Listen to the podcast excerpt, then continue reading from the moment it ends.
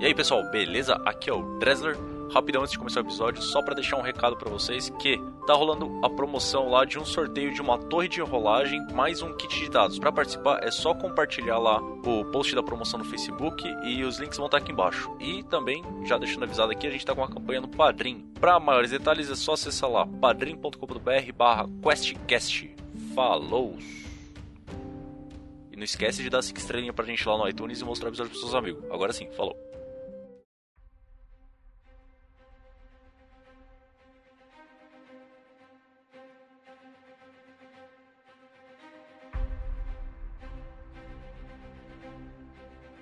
No último episódio, nossos heróis descobriram que a aldeia de Trukurgaf estava sob domínio de uma aberração mágica por meio de uma poderosa magia.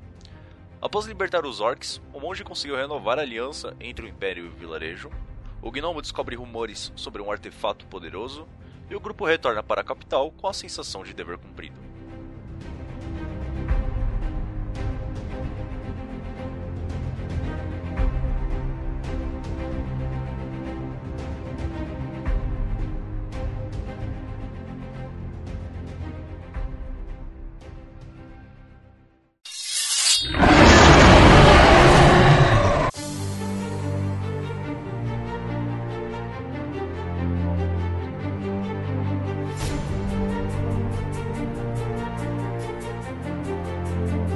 Olá, senhoras e senhores, aqui é o Dresser, eu sou o mestre e vamos para o próximo arco então. Saudações, madames e madamos, aqui é o monge Shiro e Dagba age sobre mim. E aí galera, aqui é o Bruce, o mago, e a vida é um tecido e a alma é manipulável. Olha só. Fala pessoal, aqui é o Gnomo Fuji, mais conhecido como Goods. E o. Ih, não tá gravando meu Audacity. Tá sim. Eu acho que essa é a entrada perfeita. A entrada dele. Bom, continuando.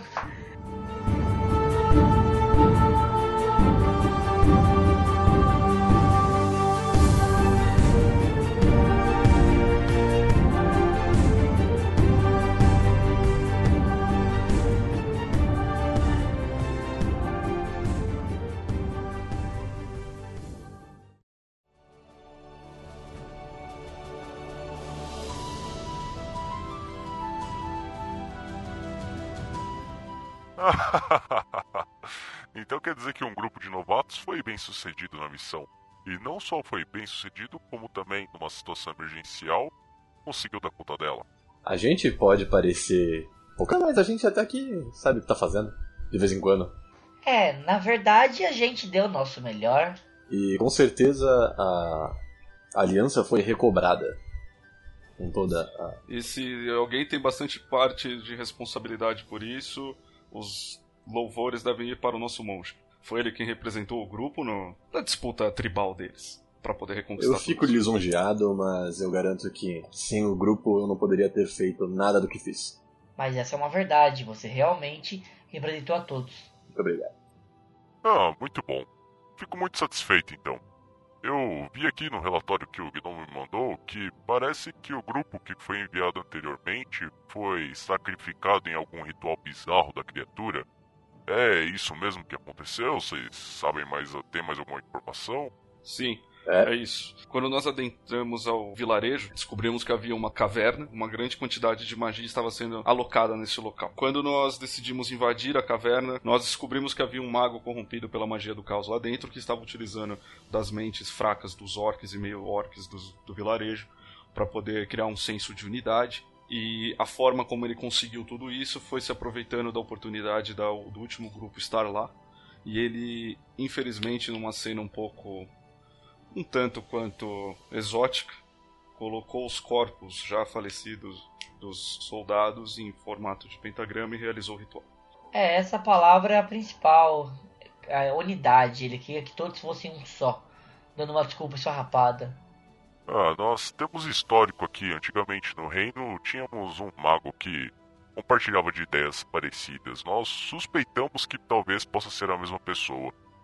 E vocês acharam mais alguma coisa? Um artefato mágico, alguma coisa assim que vocês ainda não, não falaram ou tem a completar? Eu, eu, eu muito, muito sem graça, muito tímido, com a, a, até um pouco, digamos assim, tremendo. Eu olho para ele e falo: meu, meu comandante, não revelaria, guardaria somente para mim isto. Mas, entretanto, decido revelar para vocês, pois encontrei este documento que me lembra muito e tem muito a ver com meu passado. Entrego na mão de, do comandante o papel que fala da pedra. O comandante pega essa anotação, o papel tá meio, meio chamuscado, assim, tem bem, bem estragado mesmo. Ele pega, olha assim com, com uma cara de curioso, aí ele franze os olhos assim, e aí ele fala de novo o que está escrito na anotação. Para conseguir extrair uma quantidade maior de energia caótica, é necessário utilizar a joia de Feanoril. Não se sabe o paradeiro dela depois do seu desaparecimento e que os conflitos se intensificaram. Ah, então quer dizer que esse mago estava utilizando magia caótica e precisava dessa joia para aumentar os seus poderes. Bom, não sei se vocês provavelmente não se lembram, vocês dois humanos, mas por volta de 22, 23 anos atrás, que foi quando a guerra se intensificou, o nosso reino estava para fechar um acordo de paz com Normaiar. No entanto, a joia desapareceu, eles nos acusaram de traição, e então o nosso antigo e querido amado rei, Augustus, foi morto. Trajano assumiu seu lugar e desde então os conflitos só se intensificaram. Eu sinto falta do Augustus, ele era um bom amigo. Eu levanto meio ríspido assim e falo: Um reino afundado em hipocrisias. E saio da sala e vou pra, pra fora da, do conselho. Enquanto ele sai da sala, eu ainda olhando o comandante, nem percebo que ele sai, nem percebo que ele fala. E olho para ele e peço. E, e peço encarecidamente, ainda, ainda tremendo cada vez mais pelo, pelos sentimentos que eu tenho ao ver essa pedra e falo, comandante, há muito tempo que eu procuro saber mais sobre essa pedra. Há muito tempo que eu procuro me encontrar com meu mestre. Peço porque, por favor, me deixe estudar. E, se possível, se me achar digno, que me mande atrás dela para tentar achá-la. O comandante olha para vocês, então ele fica um pouco surpreso com, com a reação do, do mago. Aí ele olha para vocês e, e fala o seguinte: Ah, bom. Essa pedra tem sido procurada por basicamente todos que buscam poder, como vocês podem ver essa criatura que vocês derrotaram. E eu vou ter que reportar isso ao alto escalão e o que vai ser decidido daí pra frente é com eles. Aqui tá a recompensa de vocês, o pagamento por essa missão. Então o comandante pega uma, um saco de moedas, coloca bem, bem rechonchudo assim, coloca na mesa, na frente de vocês. Ah, aqui tem 300 moedas de ouro. Vocês podem dividir da forma como considerarem adequado. Só por favor, lembrem-se de entregar a parte do mago. E se eu ofendi de alguma forma, diga a ele que peço desculpas. E por enquanto é só, podem se retirar. Eu olho pro gnomo, é, com uma cara meio perguntando se ele vai pegar a bolsa de moedas. Já me. já me retirando e eu paro na porta para falar com o capitão. É, de volta, né? Olho para ele e digo: e que Dagban esteja com o senhor nesse dia. Com licença. Eu tremendo, ainda muito, muito, é, digamos assim, mexido com o encontro, é, a descoberta dessa pedra, eu pego o dinheiro, agradeço, falo obrigado, obrigado, comandante.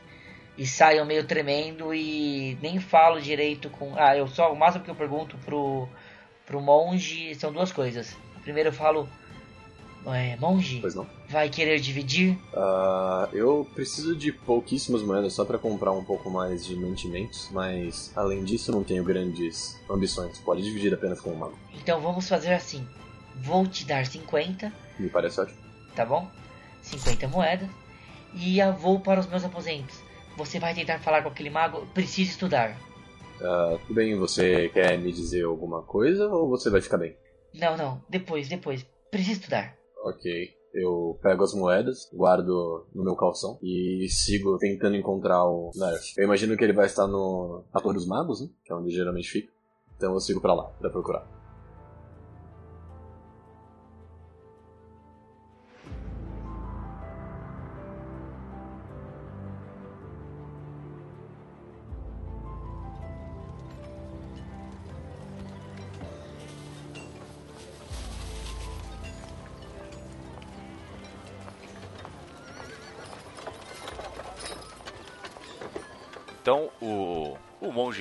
Sai do, do castelo, olha aquele cenário que nós já descrevemos aqui anteriormente, da praça central da cidade. Aí ele olha para o lado direito dele, para a Torre dos Magos, segue andando em direção a ela, procurando seu amigo Naerf. O monge então chega na, na porta da, da Torre dos Magos e se encontra lá com os seus tradicionais guardas na porta da biblioteca. Saudações! Opa. Que Dagmar sejam com os senhores nesse dia. Com você também. É, vocês por acaso viram um mago na F passando por aqui? Não sei se eles reconhecem você, mas eu imagino que ele- por ele morar aqui vocês já ouviram algumas vezes. Ah, sim, o, o garoto na Earth, ele saiu daqui hoje de manhã e ainda não voltou não. Ah, ok, então. Bom, é, caso ele apareça, diga que o monge Shiro está procurando por ele, sim? Pode deixar, Faz por mim? às ordens. Muito obrigado? Eu afastando, levanto, eh, levanto a mão e dou um tchau meio longe. Até mais. O Mago Naerf, sentindo-se aborrecido com as contradições do Pério, deixa então a sala de comando e segue para a General Store da cidade. Chegando lá na porta, ele entra e é recebido pelo dono da loja, o Sr. Art. Olá, tudo bem com você? Fala, Arte, tudo bem? Tranquilo, o que, que eu posso te ajudar hoje? É, tem uma lista um pouco extensa aqui de algumas coisas que eu estou precisando. Eu não sei se você vai ter tudo. Ma- Manda aí, só mandar. Bom, você tá com o papel aí? Calma aí, tô pegando a pena aqui. Você sabe que eu carrego as coisas tudo na minha cabeça, né? Ah, mas é, quando a gente lida com muito com um fluxo muito grande de dinheiro aqui, a gente precisa anotar as coisas pra não ser passado pra trás, né? É, no, no caso, eu, quem, eu carrego as coisas na cabeça exatamente para os outros não saberem do que eu preciso. Olha só, e faz É, sentido. A não ser você que me vende coisas há muito tempo. Bom, Pode mandar, o que, que você precisa? eu preciso de um página, um livro totalmente em branco de pelo menos umas 100 páginas. Ok, Ah, três frascos de vidro de tamanho pequeno, ok. dois frascos de álcool, Álcool, dois, dois. ah, uma pena, um pedaço de lã. Pena, lã. Se você tiver por aí nos fundos, talvez ah, aquela fuligem seca que você vendia. Fuligem. É. fuligem. Você vendeu isso pra mim alguns meses atrás. Pode ser. Bom, deixa eu Ah. anotar aqui. Tem, eu acho que tem um pouquinho lá atrás ainda. Eu preciso de um pouco daquele sal marinho que só você consegue achar. Ah, sim, sim, sim. O sal do, do- do- da margem oeste. Isso. Ah, um pedaço, uma peça, não precisa ser muito grande, talvez de um quilo no máximo de ambar. Amber. Ok. Isso daqui eu acho que você não vai ter. Varinha de cristal. Hum, varinha de cristal, você vai ter que achar lá com o pessoal, com seus amigos lá da torre mesmo, viu? Inferno. É, aqui. Ah, um pingente de prata, pode ser qualquer um, não me interessa o formato nem o estilo. A gente tem alguns aqui de um, de um cigano que passou esses tempos na cidade. Ah, ótimo. E me vê um pedacinho também de couro corado. Ah, sim, co- couro, nó- nós temos sim. Você pode preparar as coisas pra mim, eu passo mais tarde pra buscar e a gente se acerta que eu ainda tenho que pegar meu pagamento da última missão que eu fui convocado. Ah, sim, tranquilo, eu vou deixar separado já aqui. Se eu não tiver aqui, o, o, o meu filho vai estar e te atende, eu vou deixar separado o pedido com o seu nome, beleza? Tranquilo. Eu volto mais tarde então e agora eu vou me dirigir aos meus aposentos e descansar um pouco porque foi uma viagem muito longa. Tudo bem então. Até mais. Até logo, Arte. Uma boa semana.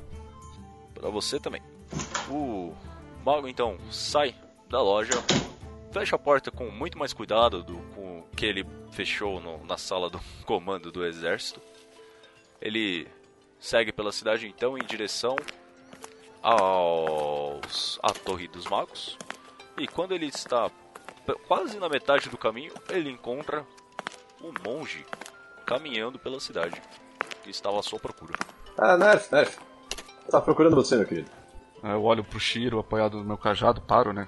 Eu apoio no meu cajado e falo: Oi, Shiro, o que posso lhe ser útil? Eu, na verdade, eu estava um pouco preocupado com você, rapaz. Está tudo bem? É, posso te aliviar a mente de algum modo? Ah, você é um ótimo conselheiro, Shiro, e você realmente tem a paz dentro de si. Mas. O, o que aconteceu na sala foi mais um questionamento de hipocrisia que este reino vive. Eu não vejo a hora de sair deste reino e nunca mais voltar. Eu coloco os braços para trás, aceno com a cabeça e falo: eu, eu entendo. Veja, quando eu também entrei nessa empreitada pelo reino, eu percebi que isso aqui, tudo, e eu aponto em volta e falo: isso aqui tudo, na verdade, era um dos dois menores males que a gente podia sentir disso tudo. Mas não tem nada caso você queira conversar ou tenha algum plano. Sabe que pode confiar em mim, o que precisar. Ah, eu, eu aceno com a cabeça em forma de agradecimento para ele e falo: só a única coisa é que depois dessa última missão que nós participamos, as coisas vão mudar um pouco. Tudo bem. E, e as mudanças vão acontecer de forma breve. Mas eu agradeço pelo seu apoio nesse momento. Se eu posso te dar um conselho, eu me aproximo do Shiro e falo: tome cuidado com quem é muito feliz. E tome cuidado com quem é muito triste. Essa cidade tem raízes estranhas. E peço sua licença agora que eu preciso ir até os meus aposentos. Sem problema. Que Dagba te encontre nos seus caminhos. Ah, sim, eu levanto a mão enquanto saindo. Falo. É, o, sua parte do pagamento ficou com o gnomo. É, mas se eu não me engano, ele foi de volta para sua garagem. Então, tá procurá-lo depois de uma mulher. Ah, sim. Ah, sim. Agradeço. É, eu preciso de apenas algumas horas para poder organizar umas coisas nos meus aposentos. Nós podemos nos encontrar na taverna uh, por volta das seis da tarde. Estarei lá te aguardando, velho amigo. Ok. Até logo. Até. Então, dois dos nossos heróis se despedem, cada um segue o seu caminho. E agora nós vamos ver o que aconteceu com o gnomo que saiu todo preocupado da sala do comando e acabou de chegar no seu quarto. Bom, eu entro no meu quarto, bem é, ofegante, é, meio assustado, chorando um pouco, sabe? Não, não chorando, mas com os olhos marejados. Segurando as lágrimas. Exatamente. E com aquela respiração ofegante, cada vez mais ofegante, falando: Meu mestre, vou lhe encontrá-lo. Desculpa ter. E falando em voz alta mesmo, nem pensando. Ele estava meio já fora da realidade, digamos assim. Então ele respirava forte e falava: Meu mestre, eu vou encontrá-lo. Eu vou estudar.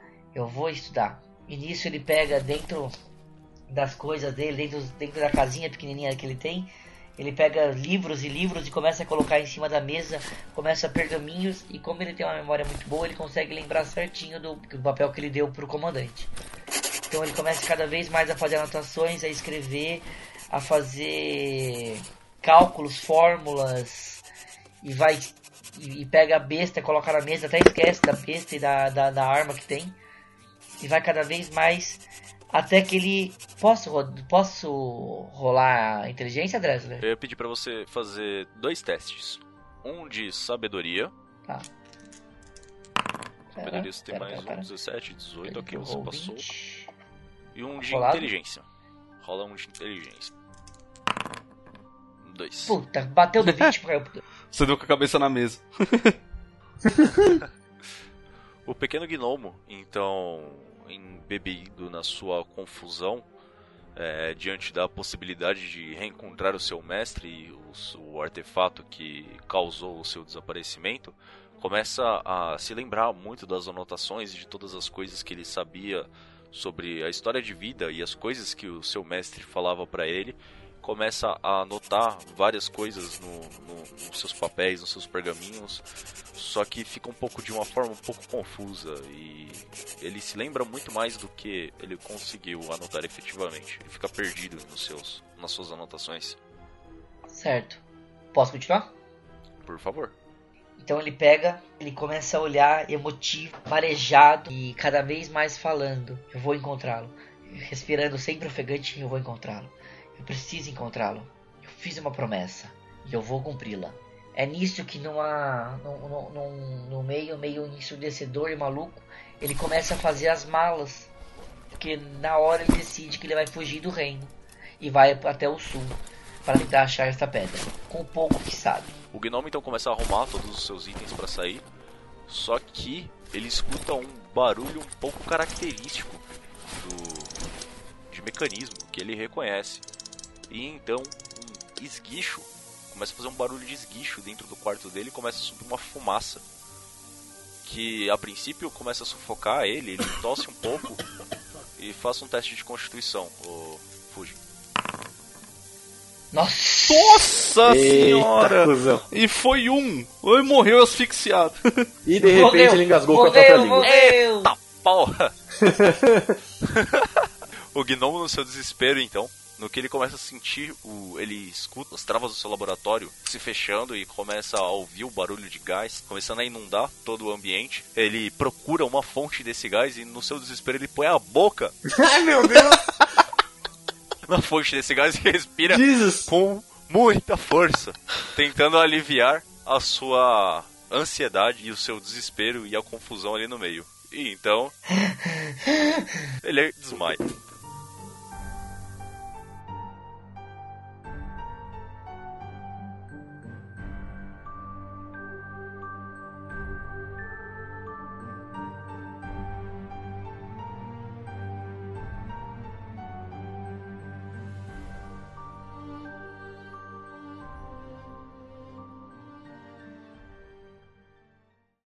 Então agora nós vamos para o monge. O mago acabou de te deixar ali na, na cidade seguiu para a Torre dos Magos. E você tá ali, parado, próximo do estábulo e do ferreiro ali. Justo. Eu vou fazer o seguinte. O meu monastério fica muito longe da onde eu tô no instante. Mas eu tenho um, um mercador que, que eu conheço, né? Conheço ele exatamente porque ele leva comida pro monastério. E a gente se conhece desde muito tempo atrás, mesmo de, da época que eu vivia nele. Então eu vou buscar ele e vou é, principalmente pra perguntar como é que são as coisas lá. É, bom, o monge já estava ali próximo do, do estábulo da, da saída da cidade. Ele segue então, manda mais alguns minutos. Se encontra na saída da cidade e ele encontra o seu velho amigo. Meu amigo George. Chamam ele do Rei da Floresta. Dizem até que ele tem uma musiquinha com. Ah, tá, nossa, I got the reference. Demorou um pouco, mas. Vai, caiu. O importante é que caiu a ficha. O monge então ele avista o seu velho amigo George arrumando mais um carregamento de suprimentos que ele tradicionalmente leva pela rota comercial entre o norte e o centro do, do continente. Eu chego perto, me- é, com as mãos pra trás, né? Próximo dele e falo. Dizem se que se você continuar levando tanto pão pra monge desse jeito, eles vão acabar ficando gordo. Ah, meu velho amigo, como, como estão as coisas, hein? Aí ele se aproxima de você, te abraça e te dá uns tapinhas nas costas assim. Eu abraço de volta, né? Dou, passo a mão na cabeça dele assim e falo que Dagmar esteja com você, velho amigo. Na verdade, as coisas por aqui estão um pouco diferentes do que deveriam ser. Tenho um- uns maus presságios passando por mim. São tempos conturbados realmente. E não- quando você faz a sua saudação, ele retribui, é, fechando um punho e colocando a mão por cima do outro punho, assim, em frente ao corpo dele, ele dá uma abaixadinha, conhecendo esse gesto do, do- do seu monastério. E. Bom, é, são, são tempos conturbados realmente. E daqui a pouquinho eu tô saindo lá pra ir pro. Vou em direção ao, ao seu monastério. Faz muito tempo que você esteve lá? Faz mais ou menos. Deixa eu ver que eu saí de lá. Deve fazer uns 35 dias mais ou menos. Porque o caminho é um pouco longo, né? E eu vou parando em todos os vilarejos e cidades do caminho pra fazer o, o meu negócio. É, eu entendo, eu entendo. Ah, você tem ouvido do. do mentor? Sabe se a, a- se a saúde dele está bem? Aparentemente tá, tá, tá bem sim, viu? O velho não morre de jeito nenhum, tem saúde de ferro. Essa coisa aí que vocês fazem de, de ficar meditando deve funcionar de verdade, viu? É, ele provavelmente vai durar mais que nós, hein? E aí, que que, que manda? Bom, você, você não tem visto nada nas estradas, né? Ouvido rumores. Ah, só o- os rumores de sempre de guerra, né? É. tem- dizem que vai ter um levante em não sei aonde, aparece rumor de não sei quem, ban- alguns bandidos na estrada de vez em quando, em, em locais que às vezes o, o exército deixa a desejar por ter que ficar concentrado nas fronteiras pra nos defender. né? Entendo. É, nada além do normal. De sempre. Entendo. Bom, então, dizendo de coisas menos negras, eu preciso de um pouco do seu pão por conhecê-lo tão bem. Vou, eu, algo que eu vou ter que me mover logo menos e tê-lo do meu lado me deixa um pouco mais calmo. Ah, sim, sim. Aí ele vira, ele vira em direção à carroça assim, né? Ele ergue um, um pedaço de uma lona que estava cobrindo parte do, dos objetos. Ele enfia quase metade do tronco assim para dentro da carroça e você escuta os barulhos dele funcionando, uns barulhos meio que tipo, coisas de ferro batendo, panelas, adagas, sabe tudo bem. Aí ele, ah, ah, sim, sim, sim, aqui está. Aí ele puxa um invólucro que você reconhece, Uhum. que ele é feito de folhas de, de uma árvore local e que é usado para conservar aquele pão. Aí ele entrega para você. Ah, esse daqui, ó, fica por, por conta da casa para você mesmo. Eu tava com saudade de te ver. Muito obrigado, velho amigo. Bom, se voltar aqui em algum momento, me procure sabe onde encontrar, certo? Então, ok. Leve bons ventos para aquele monastério, senhores. Talvez necessita- necessitaríamos. Assim espero. E aí você vê que ele sobe na carroça, ele dá o comando com as rédeas pros cavalos e eles começam a partir de estrada dentro. Um dia ensolarado, você observa que tá bem bonito o dia isso te traz um pouco de paz, apesar do clima pesado que você sentiu agora há pouco. E assim que ele sai da minha visão, eu começo a me dirigir para a taverna para encontrar o Naef.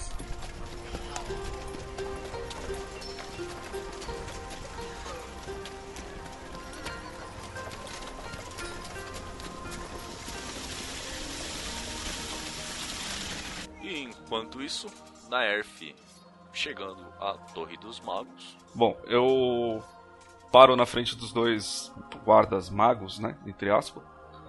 Viro pra eles e falo: Muito boa tarde, meus companheiros. Vocês sabem me dizer onde está o Valhaus? O Valhaus acho que se encontra no- nos aposentos dele. Seja bem-vindo de volta. A gente. Você tá famoso aqui na cidade, viu? Depois de tudo que aconteceu. O pessoal tá falando muito bem da sua missão. É, as notícias correm mais rápido do que eu gostaria. Agradeço, amigo.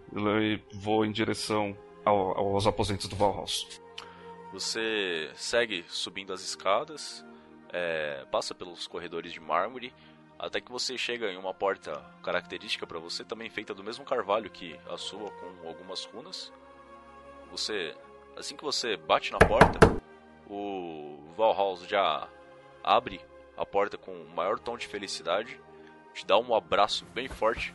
Ah, meu garoto, eu sabia que você ia ter sucesso nessa sua missão, tá? Todo mundo falando bem aí do, do que aconteceu. E aí ele te congratula com. Você vê assim que ele tá com orgulho nos olhos. Aham. É, acho que acredito que as notícias chegaram bem rápido aqui, não foi? Ah, sim, sim. E, ah, as coisas se espalham rápido, né? Você sabe. E também a notícia acaba chegando antes também por causa da, do aparelhinho de, de reporte do Império lá. Acabou chegando antes aqui, quando antes de vocês saírem pra cá, a gente já tava sabendo das coisas. É, eu levanto a sobrancelha assim como, ah, é verdade, eu esqueci desse aparato. Essas coisas que chamam de tecnologia eh, estão vindo muito rápido. Ah, na verdade, eu vim aqui pois preciso primeiro te informar de uma coisa antes de sair e segundo, eu preciso te mostrar isso. Eu estendo o livro que eu achei lá na, na caverna e na verdade, na hora que eu estendo, eu volto e falo assim: eu achei três magias bem curiosas nesse livro, eu preciso da sua ajuda para decifrar a terceira. Uma, ah, eu consegui compreender, preciso estudar só um pouco mais para poder começar a enxergar no escuro.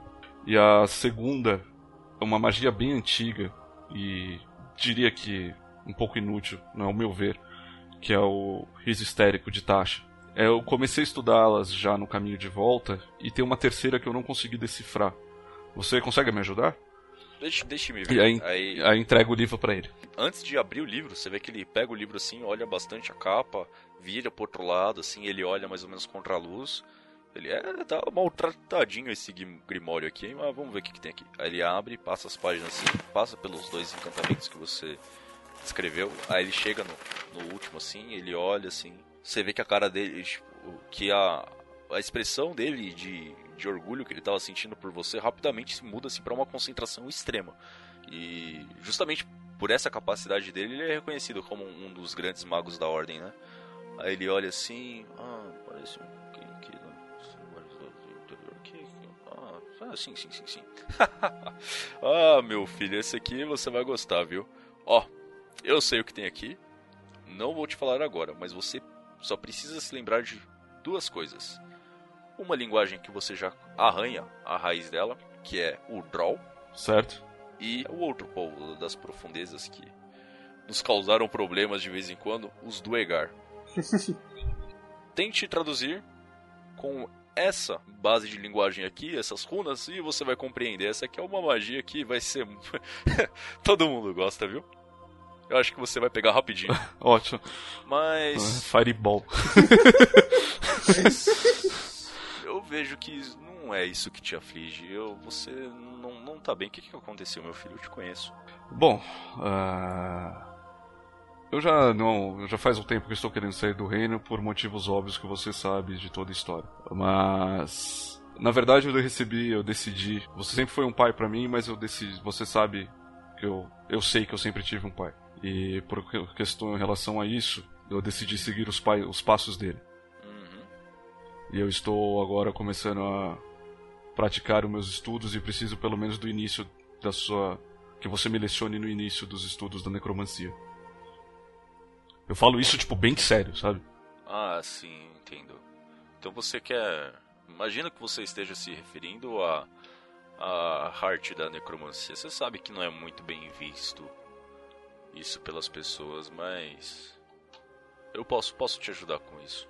Foi exatamente por não ser bem visto por outras pessoas e nós sabemos que é um, uma magia um pouco deveras nefasta que eu preciso eu prefiro aprender com alguém que eu sei que não tem um más intenções com ela. Sim. E tome cuidado, meu filho, pois como você sabe, é, a magia como um todo é apenas um instrumento, e um instrumento por si só não tem é, bondade ou maldade em si.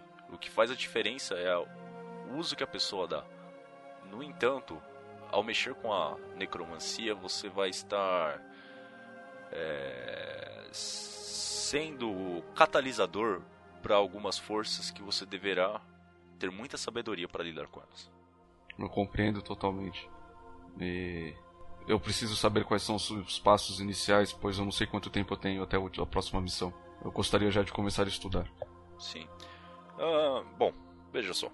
Aí ele, ele vira de costas assim, ele anda até um, uma parede no quarto dele que consiste basicamente em uma mini gigante biblioteca, porque é uma parede inteira abarrotada de compêndios e coisas livros pessoais, pra livros pra caralho. Então eu li não só livros, como pergaminhos, algumas anotações uhum. em pedra. Você conhece ali que tem muitas coisas que são histórica, historicamente valiosas ali.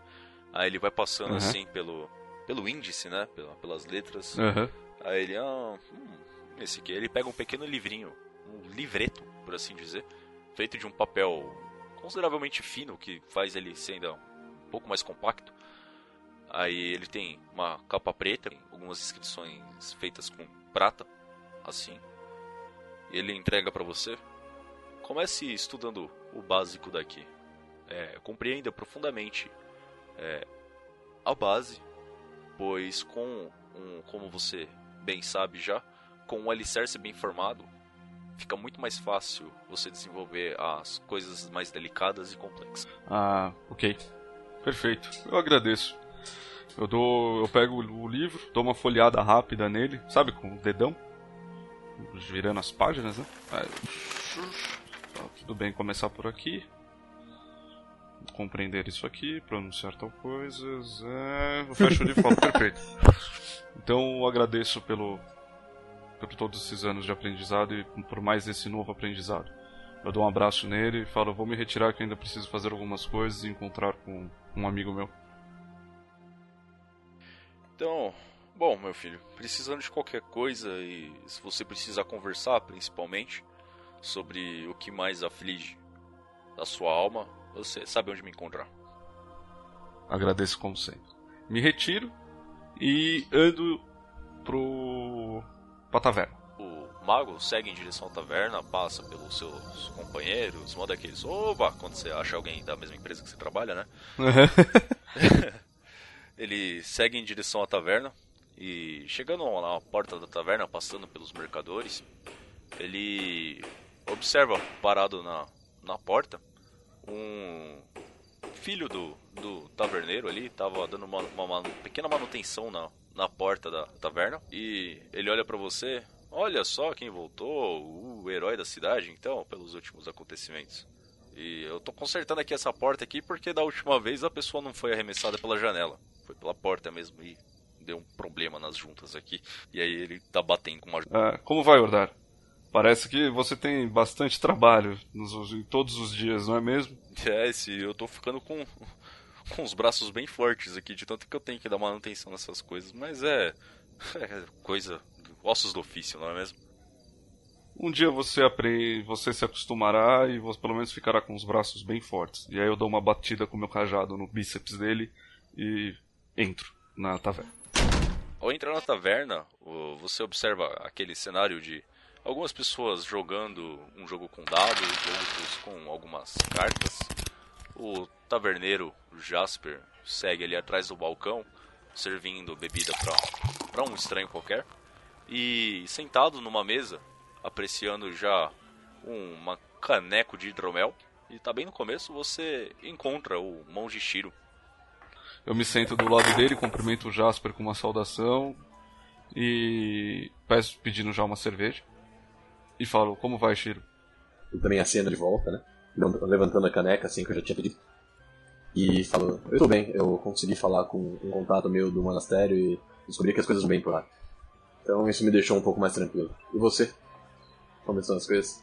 Ah, está tudo bem. Sabe do nosso amigo Gnomo? Preciso pegar a minha parte do pagamento para poder pagar os, as últimas compras que eu fiz. Eu paro para pensar, tomo um gole e falo.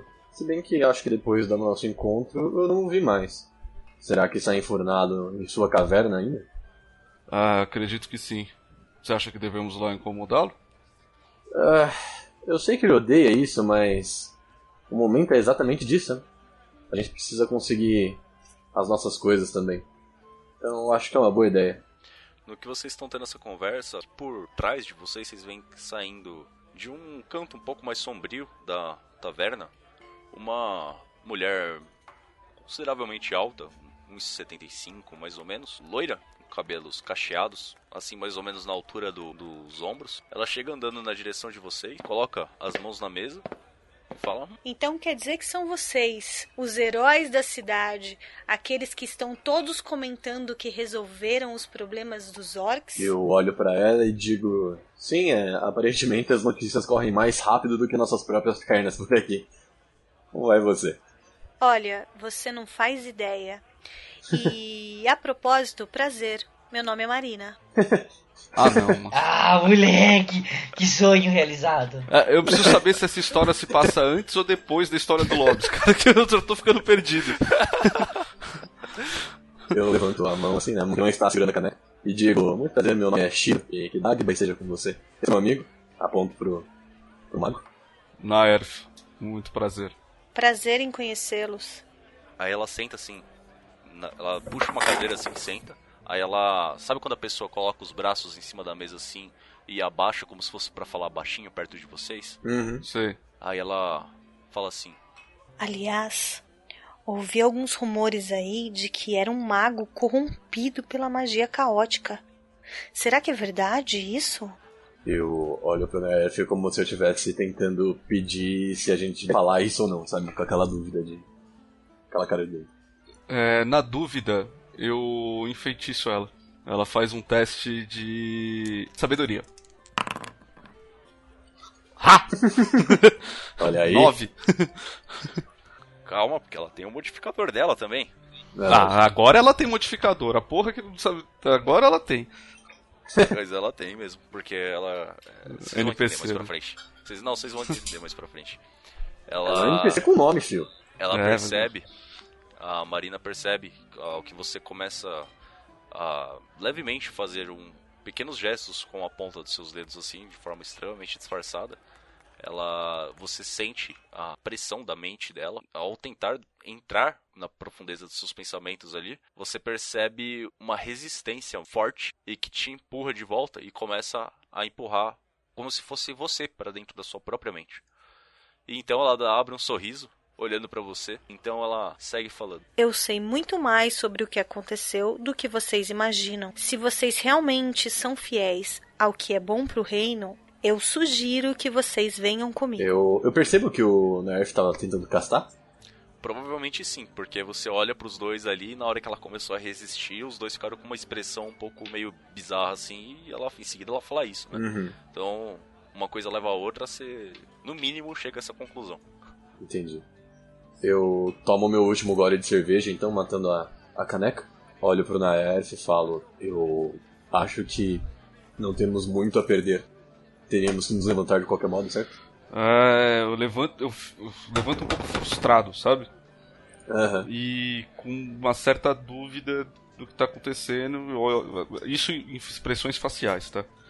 Eu olho pro Shiro e falo: Pois bem, eu acho que podemos seguir e dou um sorriso pra ela. Sarcástico. É, conforme a gente tá saindo, eu deixo uma moeda, tá? No, no balcão pra pagar a cerveja. É, assim que vocês confirmam, é, confirmam pra ela que querem seguir com ela, né? Vocês percebem uma brusca mudança na expressão dela, assim como se ela simplesmente Isso. voltasse a ser uma simples pessoa que estava ali no, no dentro da taverna. Ela se levanta com as costas eretas assim e fala. Muito bem. Vamos então, meus amigos. E então ela sai andando pela, pela porta da taverna, né? É, deixa a sua parcela do, do pagamento ali do, do que ela consumiu no balcão, segue andando pela Uhum. cidade Eu, e vocês observam que ela tá indo em direção à saída sul da cidade. Vocês vão continuar indo atrás dela, né? Eu vou acompanhando um pouco mais de longe, eu vou andando um pouco mais devagar.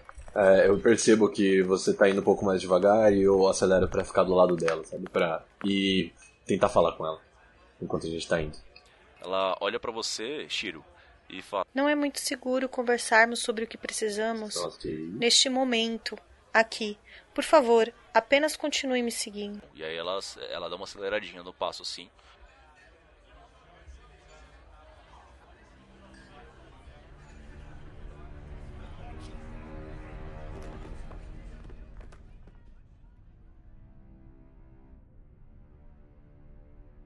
É, vocês passam pela pelo portão sul da cidade. Vocês veem que ela segue por um meio que margeando a costa, não a costa, mas a margem de um dos braços do rio que corta o continente, um braço menor assim, até desce uma pequena colina. E abaixo dessa colina, atrás de uma pedra, vocês veem a entrada de uma caverna, aparentemente normal. com- tem umas varinhas de pescar jogada ali que vocês veem que alguém largou lá tempo atrás. É um cenário bem comum assim. Aí ela olha pra vocês e Por favor, entrem. E aí ela dá o primeiro passo assim e entra na escuridão da caverna. Eu abaixo a minha cabeça como uma, uma reverência meio automática, sabe? Como se eu estivesse pedindo licença. E entro logo atrás dela. Sim, sim. Eu não entro em locais que eu não posso enxergar. Coloco a mão no- na cabeça do meu corvo, do cajado e faço sair luz. Assim que vocês entram na caverna, vocês observam que aparentemente é um ambiente de caverna comum. hum, Uma caverna natural, assim, não é uma caverna escavada. Vocês veem ó, algumas pedras amontoadas, umas maiores do que as outras. Vocês observam a estrutura.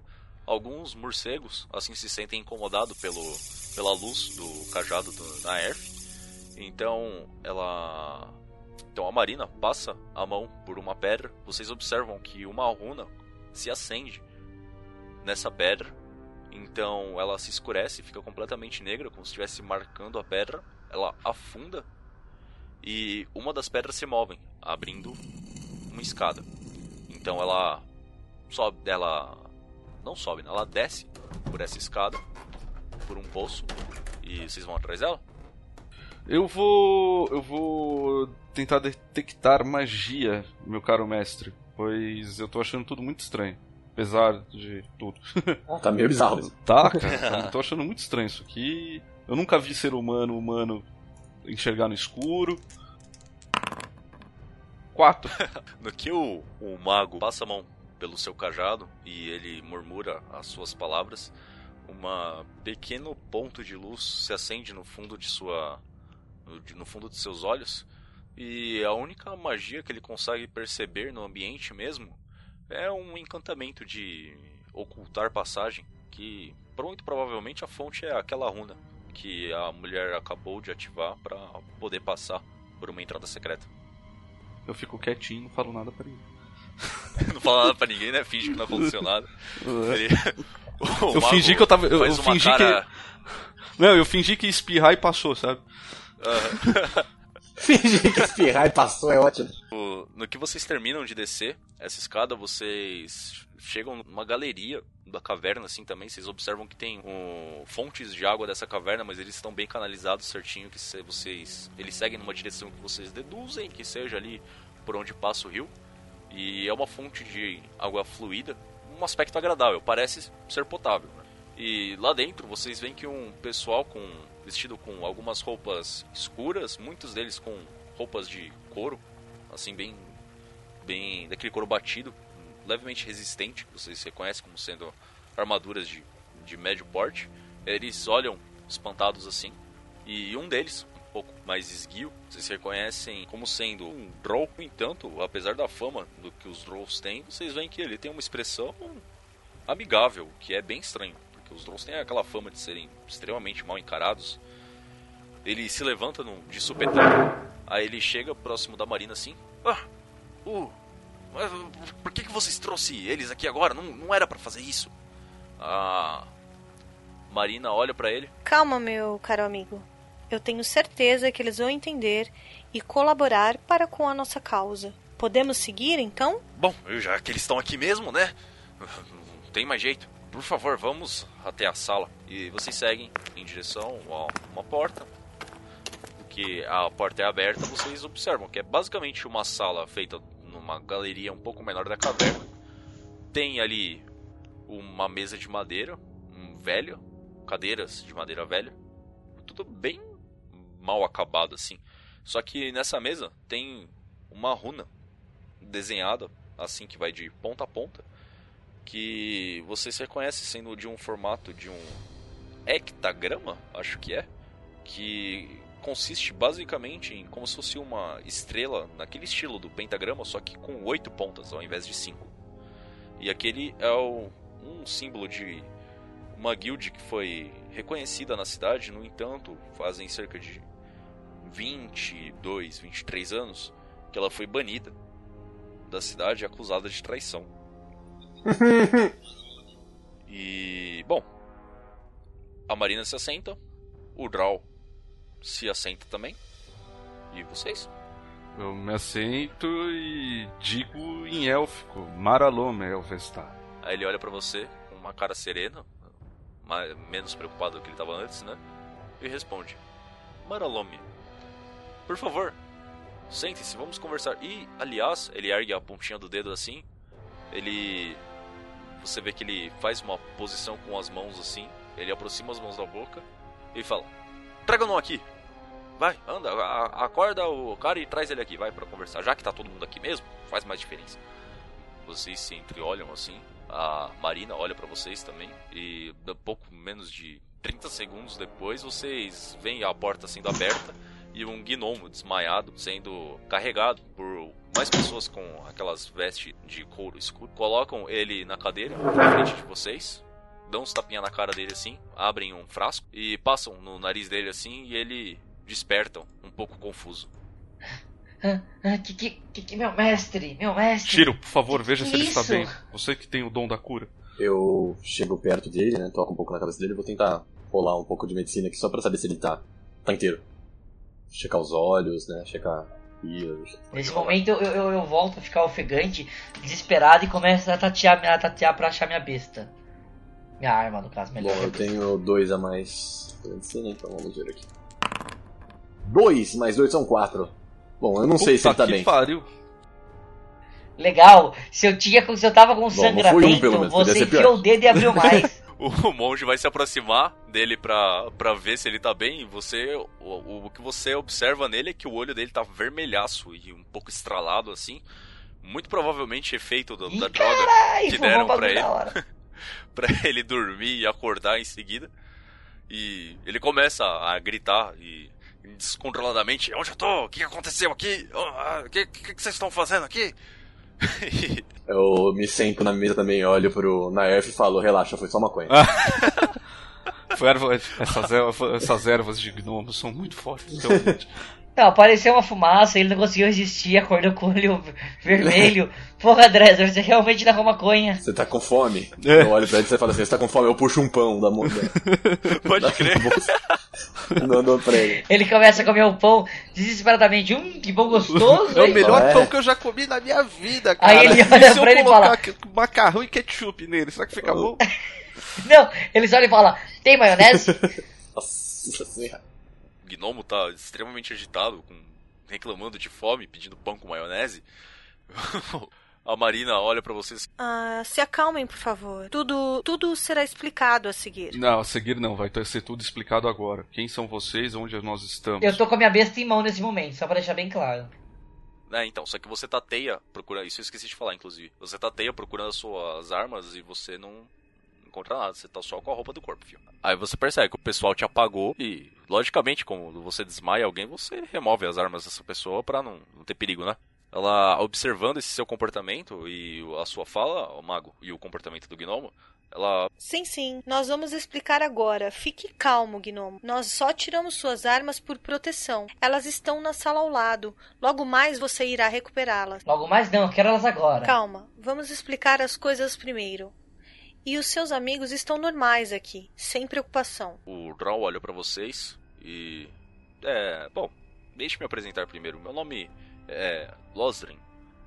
E. Bom, eu não sou. Vocês, como vocês podem observar, se eu fosse pra superfície da cidade, eu rapidamente seria reconhecido. Vocês sabem da. Do que, da história que foi contada sobre o nosso clã, nós fomos acusados de traição, de termos conspirado para piorar a guerra e com a queda do, do nosso amado falecido rei Augustus, mas essa não é verdade. A nossa guild aqui, a nossa irmandade de Ulven, nós fomos acusados de traição, conforme essa história que as pessoas contam, mas não foi isso que aconteceu.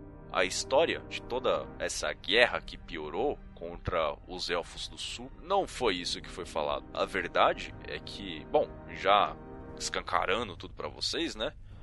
É que o Trajano, o atual imperador, é uma pessoa extremamente beligerante e conspirou sim para a queda de Augustus para assim assumir o seu lugar e piorar essa guerra. Nós temos informantes por todo o império, como você deve imaginar, senão nós não estaríamos vivos até agora. E nós descobrimos que nós recebemos a informação da sua última missão, que foi citada a joia de Fianoril, que foi a joia desaparecida e que foi usado como pretexto pelos elfos para piorar toda essa guerra.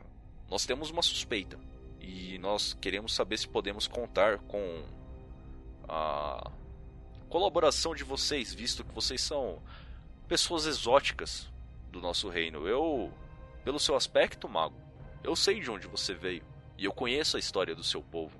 E muito provavelmente, eu, quer dizer, muito provavelmente, é, isso tem relação com as conspirações desse maldito Trajano.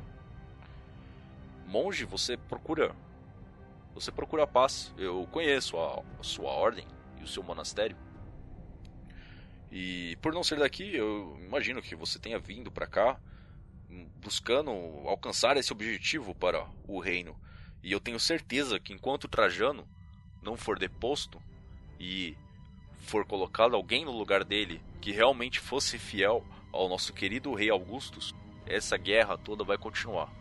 E o Gnomo, bom, ele tava na party com vocês, né?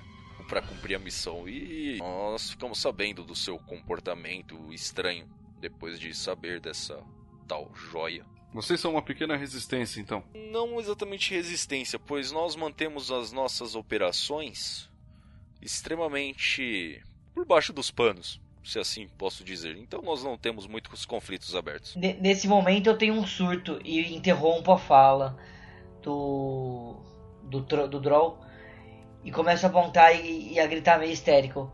O que você sabe sobre essa joia? Quem lhe falou sobre ela? Como aprendeu? É, é, eu quero falar, isso é conhecimento comum. Que gnomo. Todos sabem sobre essa joia. As três joias do plano caótico são os três orgulhos do, dos reinos.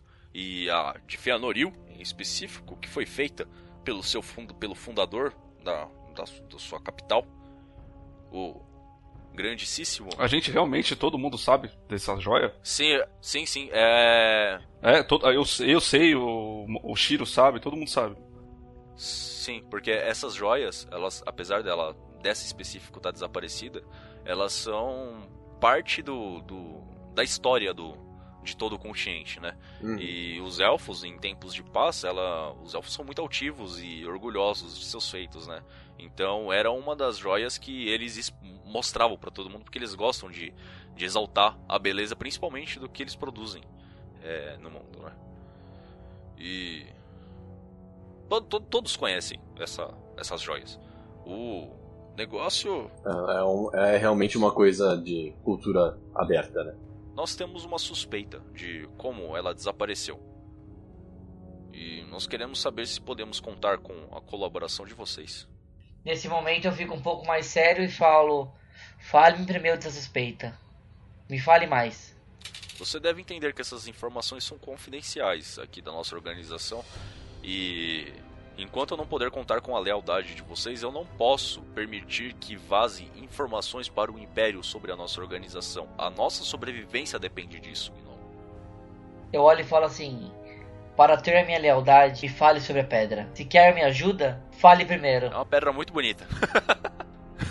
eu olho para os dois e falo: Bem, vocês sabem que nós três aqui somos, como vocês mesmos disseram, exóticos pro que geralmente tem no reino, mas eu também entendo que o que vocês precisam da gente não necessariamente é algo por contrário. Eu não vejo motivos exatamente do, além, é claro, do, do, do próprio depotismo e belicosidade do nosso reino, para ajudar o que vocês chamam de causa.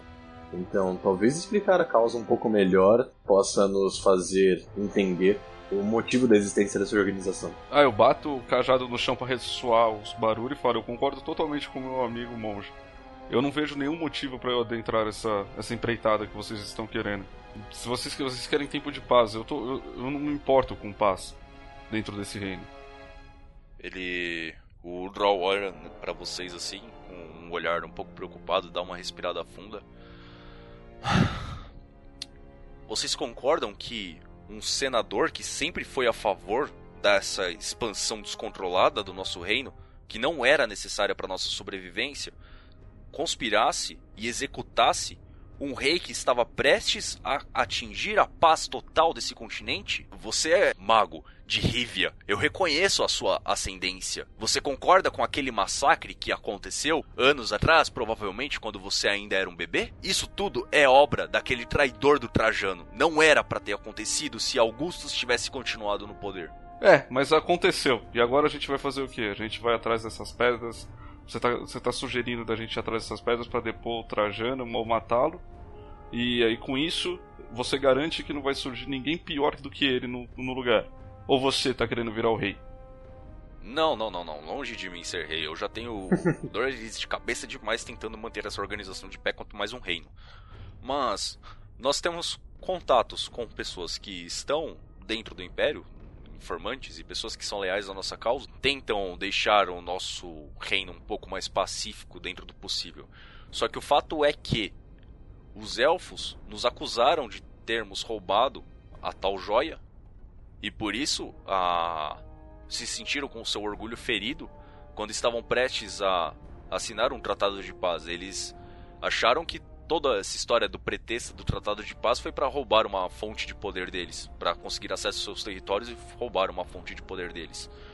E de fato isso pode ter acontecido. Só que a partir do momento que eles recuperarem o que é deles por direito, nós podemos ter uma negociação de paz e talvez expor o que realmente aconteceu.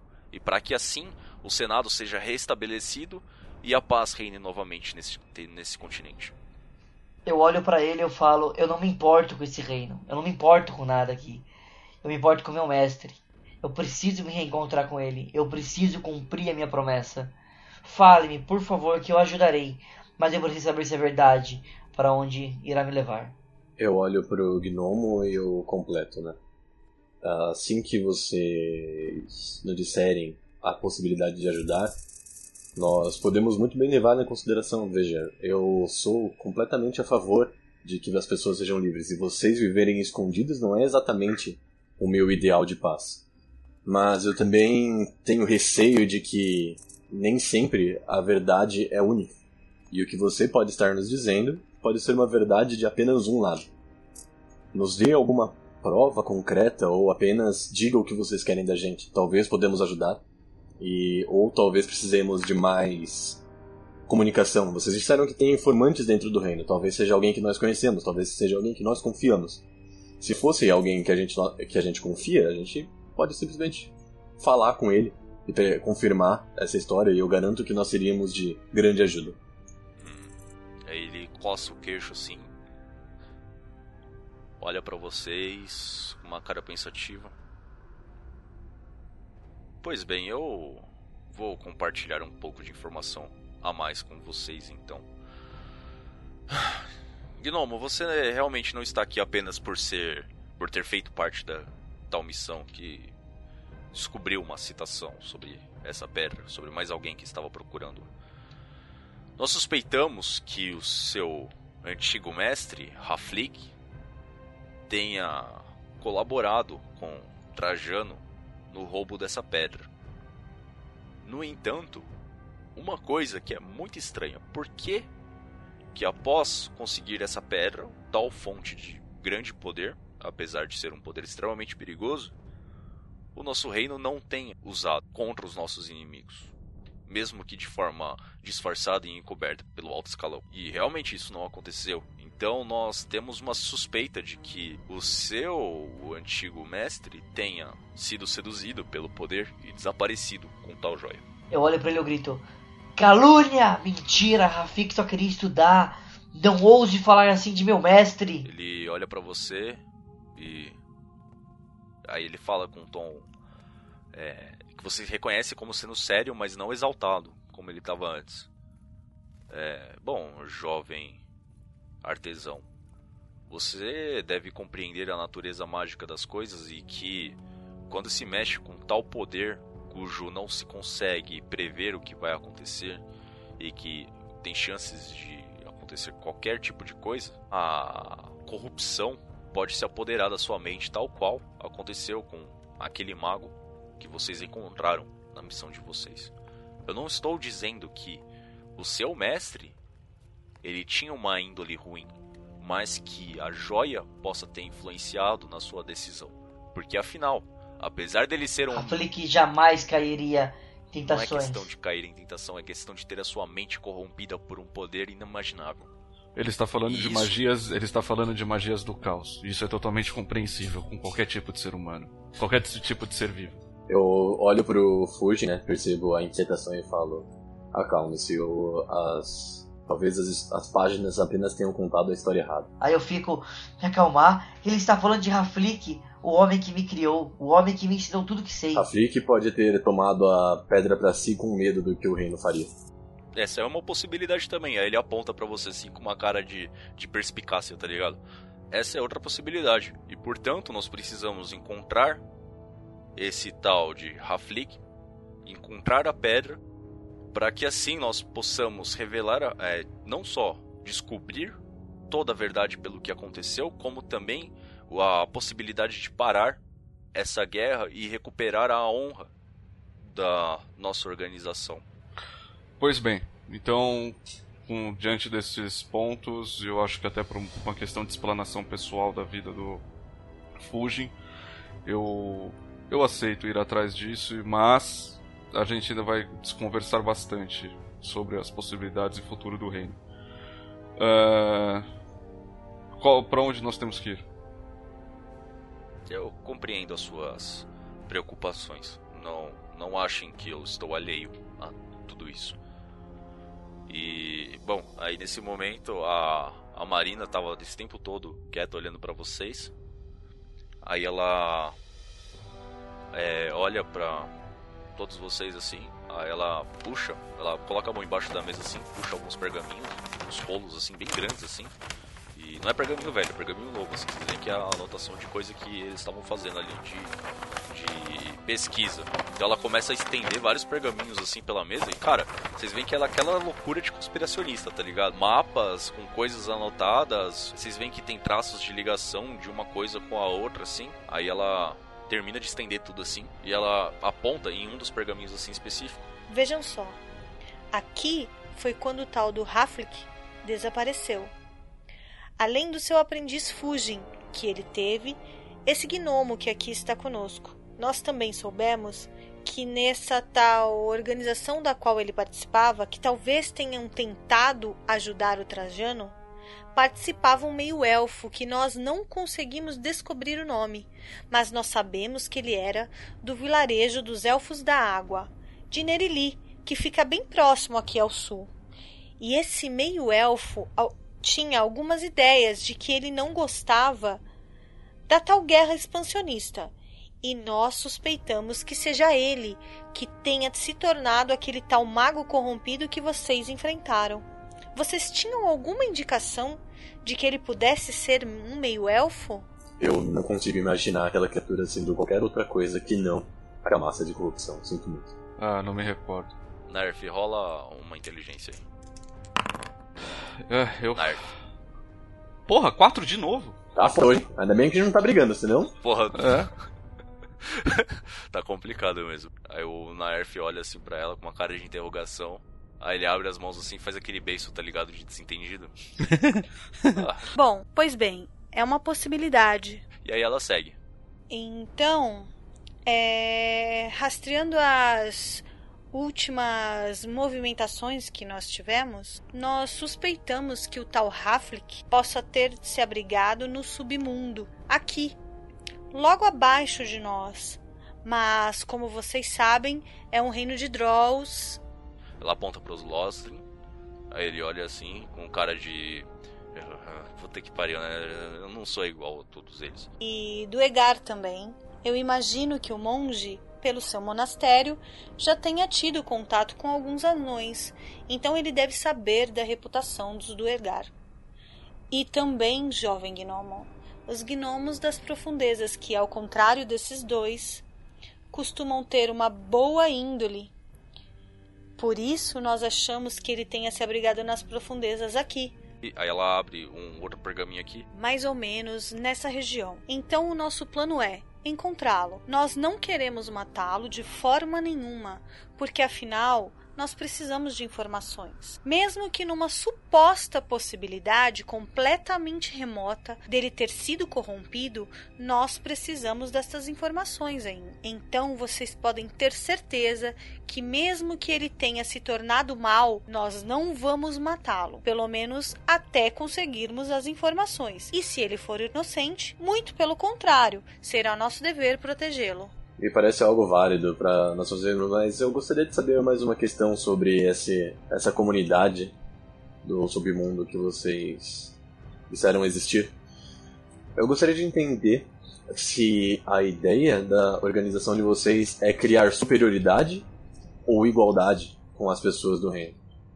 De forma nenhuma nós queremos ser superiores a ninguém. Nós só queremos que a, a ordem seja restaurada aqui nesse continente e que a verdade seja exposta, para que assim a justiça seja feita.